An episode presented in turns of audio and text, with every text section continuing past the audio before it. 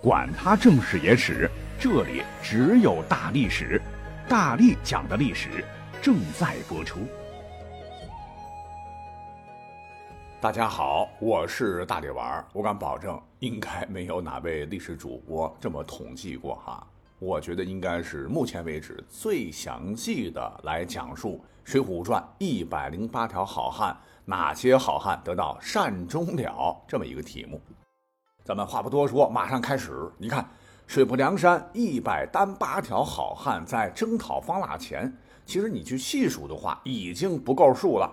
其中的天贤星陆云龙、公孙胜在征讨淮西王庆班师回朝随军驻扎在东京桥外的陈桥驿时，他忽然想起了罗真人告诉他“欲变而还之语”，变就是变凉嘛。公孙胜二话不说，就向宋江辞行，就返回了冀州二仙山，从师学道，侍养老母，以终天年。那除了他，其余兄弟还算是齐齐整整。后来在宋江的统帅之下，和占据江南实力强劲的方腊血拼。但哪里知晓，第一战即润州之战，梁山的创山元老云里金刚宋万被乱军中马踏而亡。从他第一个开始，好像就像中了魔咒一样，什么焦挺啊、陶宗旺、郑天寿、曹正、王定六，一个个的都战死沙场。直到第五十九位短命二郎阮小五混战中被方腊丞相娄敏仲所杀。那他呢，不仅是最后一个战死的天罡星，也成为了全书最后一个战死的梁山好汉。数一数，这五十九位魂归天界的魔君，肯定不能算是善终了。那最终呢？方腊不敌，在逃窜中被鲁智深所擒，借来睦州张叔夜同贯处打入囚车，押解回京复命去了。那宋公明呢，就收拾军马回到杭州，也准备班师回汴梁，但谁知水土不服，受了瘴气，得了瘟疫。传伙儿张衡、没遮拦穆弘、毛头星孔明、汉地忽律朱贵、白日鼠白胜、笑面虎朱富这六个人忽然病死他乡，肯定也非善终。那这么再算起来，剩下的梁山好汉那真正是折损大半。但减员还在继续。再看刚提到的花和尚鲁智深，也是我最喜欢的一位英雄啊。本来他是强烈反对招安的，奈何宋江山头大，只得从之。那征辽得胜后，鲁智深曾陪同大哥宋江再次上了五台山，参礼了智真长老。想当初，鲁智深一时激愤，三拳打死镇关西，好好的提辖，沦落成了东躲西藏的逃犯，走投无路，就被推荐至五台山文殊院出了家。其他众僧见其长得是。面圆耳大，鼻直口方，腮边一部络腮胡须，身长八尺，腰阔十围，甚是凶恶，不似个出家人的模样。纷纷劝当时的智真长老万不可收留此人，别造业障累积山门。但智真长老是有道行的啊，一眼看出鲁达并非凡夫俗子，力排众议，坚持剃度，赐鲁达法名智深。就希望他有朝一日智慧深远，能正了自己的真面目。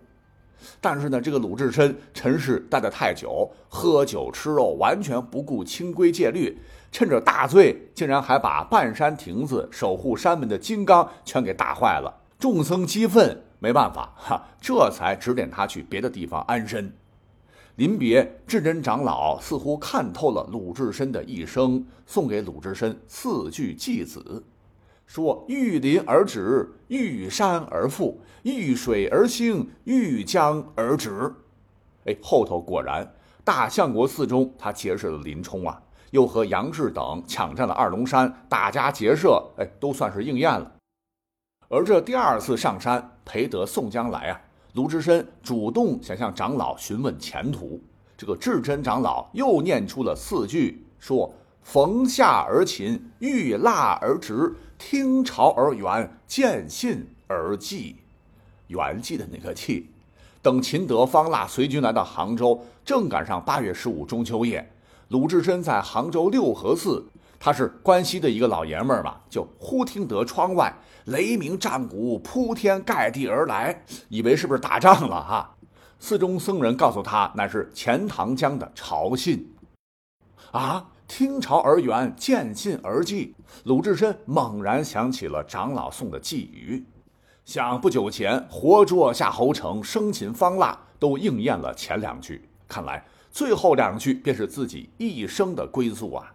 鲁智深醍醐灌顶，马上是沐浴更衣，写了颂语，焚了一炉好香，盘腿打坐，并留颂曰。平生不修善果，只爱杀人放火。忽地顿开金绳，这里扯断玉锁。咦，钱塘江上潮进来，今日方知我是我，便圆寂寺中。要注意，这个圆寂可不是一般人理解的死亡或去世啊。圆寂呢，按佛教的理解，就是所有的烦恼都达到了寂灭无存的境界，舍弃肉身，进入了不生不死的状态。那也被很多的这个高僧穷尽一生啊，认为是其追求的一个起点，故而呢，鲁智深圆寂也算是了却了尘世啊，功德圆满，属于善终。那同入佛门，也是同样反抗被招安的天商星武松，因在征方腊过程中被飞刀所伤，痛失左臂，撤到杭州时，拒绝跟宋江班师回汴京。直接也在六合寺出家，被封为清中祖师，义中天年，享年八十，也算是了了冤亲债主，善终。那同一所寺庙画上人生句号的，还有一位，这就是豹子头林冲，上应天雄星。想那江南平定之后，他作为幸存正将，随大军班师，却在屯扎杭州期间得了风瘫，被留在六合寺中养病，就是中风了。吃喝拉撒不能自理啊啊！被武松来看视照顾，但是半年后不幸病故，结局跟他精彩的一生比，显得很草率。实话讲哈，跟前头六位患了瘟疫而亡的兄弟相比，多活了大半年，我觉得也很难将林冲放在善终的行列。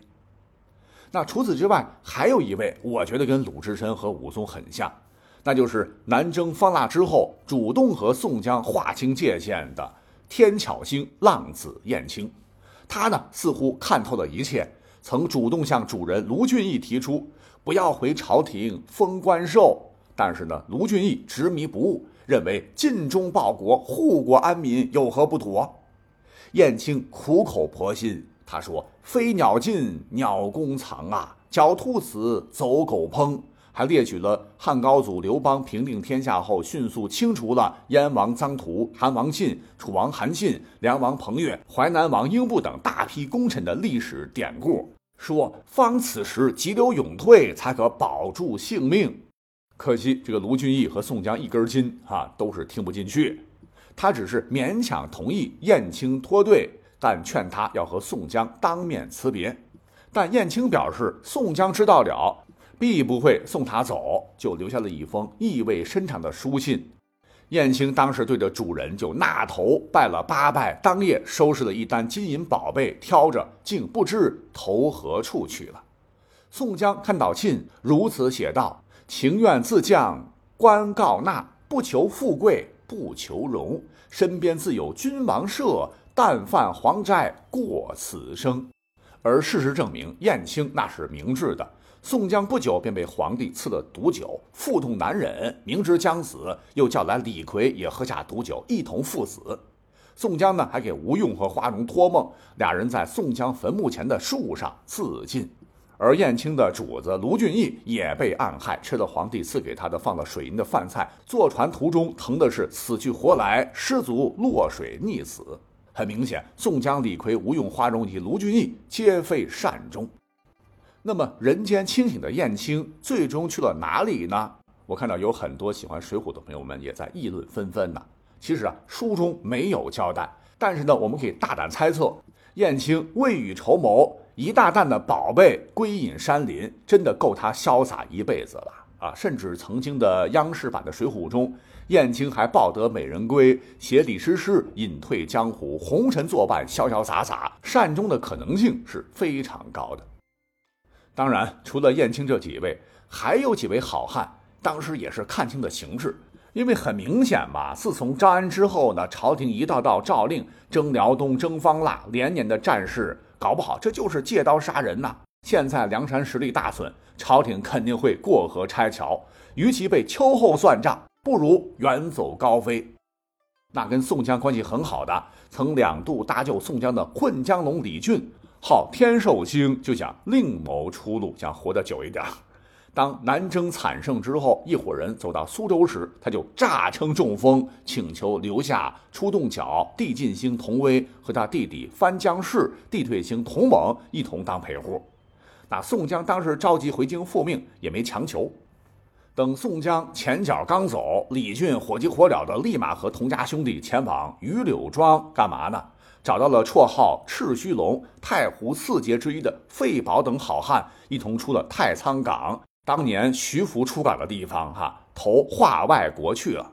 那说实话，混的还真不错啊。后头还做了暹罗国的国王，有福同享嘛。同威、同猛也被册封了大官，真是享福了。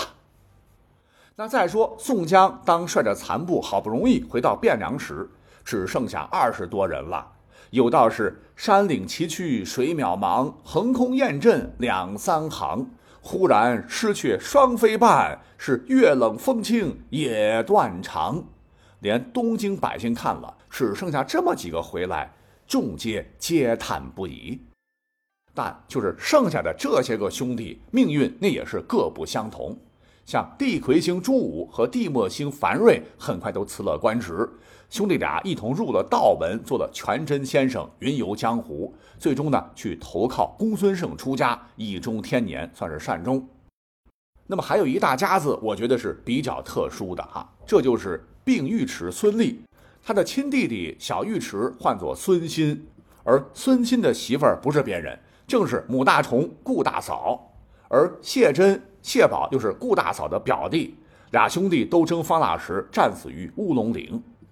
这还没完，那孙立的媳妇儿姓岳，岳大娘子有个弟弟，这就是铁轿子岳和。当宋江征讨方腊要出征的时候，岳和呢被王都尉指名要走，留守京城，算是幸运的躲过了征方腊这场拼死的厮杀。等到征方腊得胜回来后，孙立与弟弟孙新、弟媳妇儿顾大嫂也是顺利的回到了汴梁，接受朝廷册封。可是呢，仍回登州为官，算是善终，可谓是幸运一家人。与之相比，阮氏三雄那《水浒》中也是赫赫有名，哥仨可就没那么幸运了。活阎罗阮小七上应天半星，那两位哥哥征方腊殒命，阮小七九死一生。因军功本来要封盖天军都统制一职，就是因为他一时兴起，穿起了方腊丢下的龙袍。回朝之后，被奸臣童贯、蔡京告状，说他故意僭越想造反，被削夺官职，贬为平民，重回梁山坡石碣村打鱼，一心一意侍奉年迈的老母亲，活到七十无病而终，善终。其他的，你像上应天满星的朱仝，征讨方腊后被授保定府都统制，后随南宋抗金名将。中兴四将之一的刘光世大破金兵，最终官至太平军节度使，善终。再一位我们很熟悉的神星太保应天素星的戴宗，本来呢就懂些道法，呃，这个经历是比较神奇的。征方腊后，原本被授予兖州府都统制，有一日呢，忽然做了一个离奇的梦，梦见泰州岳庙，就是泰山神的崔府君在召唤他。第二天呢，就对哥哥宋江言道。兄弟夜梦崔府君勾唤，发了善心，愿纳下官告，要去泰安州的岳庙里陪堂求贤，过了此生。宋江虽然很难过，但还是准了戴宗的请求。戴宗出家之后，殷勤祭祀圣地香火，后数月一息无恙，他是大笑而终。哎，跟鲁智深听朝圆寂，了然世间，顿悟离开，异曲同工，算是善终。补充一小点，这个戴宗不是姓戴名宗吗？而泰山的这个别名也叫做戴宗。这个戴呢，就是上面一个代替的代，下面一个山。也许呢，这是作者特意的安排。那么戴宗离开之后，哎，没想到岳庙呢数次显灵，老百姓就为他塑了神像，胎身正是他的真身。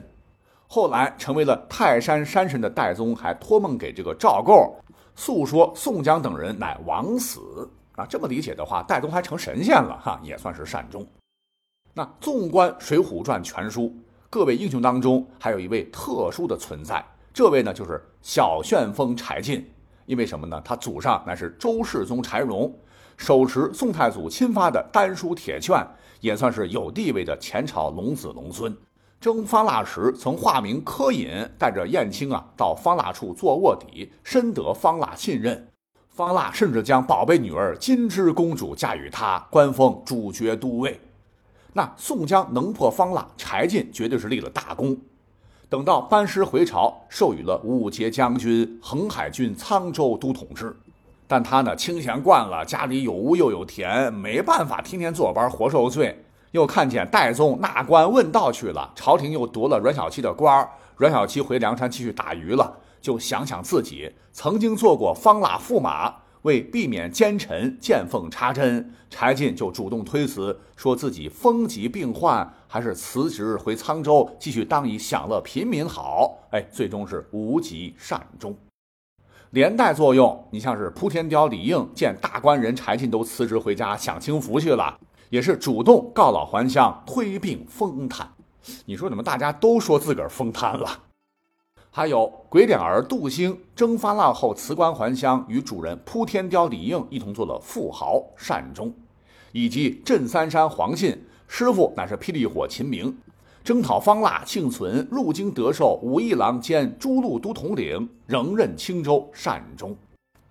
讲到这儿，还有一个团体必须要介绍一下，这就是在京有技术的偏将武元。这个成员，你像是神医安道全，混进了太医院，做了宋徽宗皇帝赵佶的私人保健医生；而帝寿星黄甫端征方腊前就被宋徽宗留在东京，成了一枚御马监大使。再有两位艺术大咖，先是圣手书生萧让，著名书法家呀，啊，善写当时苏黄米芾四种字体，征方腊前被蔡京留住。结局呢是在蔡太师府中受职做门管先生，他的一生挚友玉壁匠金大坚，乃是著名的金石雕刻家，篆刻碑文印章功力深厚，配合萧让善刻苏轼、黄庭坚、米芾、蔡京四种字体。征方腊前作为特殊人才，被艺术皇帝宋徽宗下旨留御前听用，后封在内府御宝监为官，也算是善终了啊。因为这个靖康之难呢，也没说萧让和金大坚怎么样。那么再说这个铁扇子宋清，呃，费劲巴拉呢，只封了个小官，自己性格也不适合做这个公务员，一上班就头疼，直接辞官，郓城县回老家务农了。后来呢，生了个儿子，还通过科举当了秘书学士，善终。还有一位高科技人才，梁山的热兵器专家轰天雷凌震，被直接安排到火药局任职，算是技术没丢，终为国家所用。好，讲到这儿，十八分钟过去了哈，没有几位了。那他们的结局呢？你像小车兰暮春跟这个宋清一样，征方腊之后，觉得自个儿没能力，也是大智若愚吧，回到揭阳镇当起了平民。孙鑫的好朋友独角龙邹润征方腊回来，闲云野鹤，打死不愿当官，干脆回到了老巢登云山。神算子蒋敬也受到鼓舞，不愿做官，直接回了潭州老家，成了普通的老百姓。铁面孔裴宣、锦豹子杨林也都是返回印马川受职求贤。一枝花蔡庆哥哥铁臂膀征讨方腊阵亡，他也是心灰意冷，不久辞官，当了安稳的百姓。跟这些不想求是的哥们儿相比，哈，我觉得这全书最有可能走到最远的，当属书中三国名将关羽的后代，精通兵法，惯使一口青龙偃月刀的大刀关胜。那讨辽国田虎王庆方腊后，被封为大名府正兵马总管。哎，这可不是虚职啊，真正统领十几万兵马，啊，就是因为梁山坡上他练出了好酒量，被赞誉千杯不醉。不知为何呢？有一天他咣咣咣喝了不少的美酒啊啊，竟然把自己喝醉了，不幸坠马重伤啊，结束了窝囊的一生啊，肯定也是不能算善终了。至此，《水浒传》一百零八条好汉善终的也就这么点儿了，算是替各位水浒迷们做了一个简单的梳理。哎，累死我了。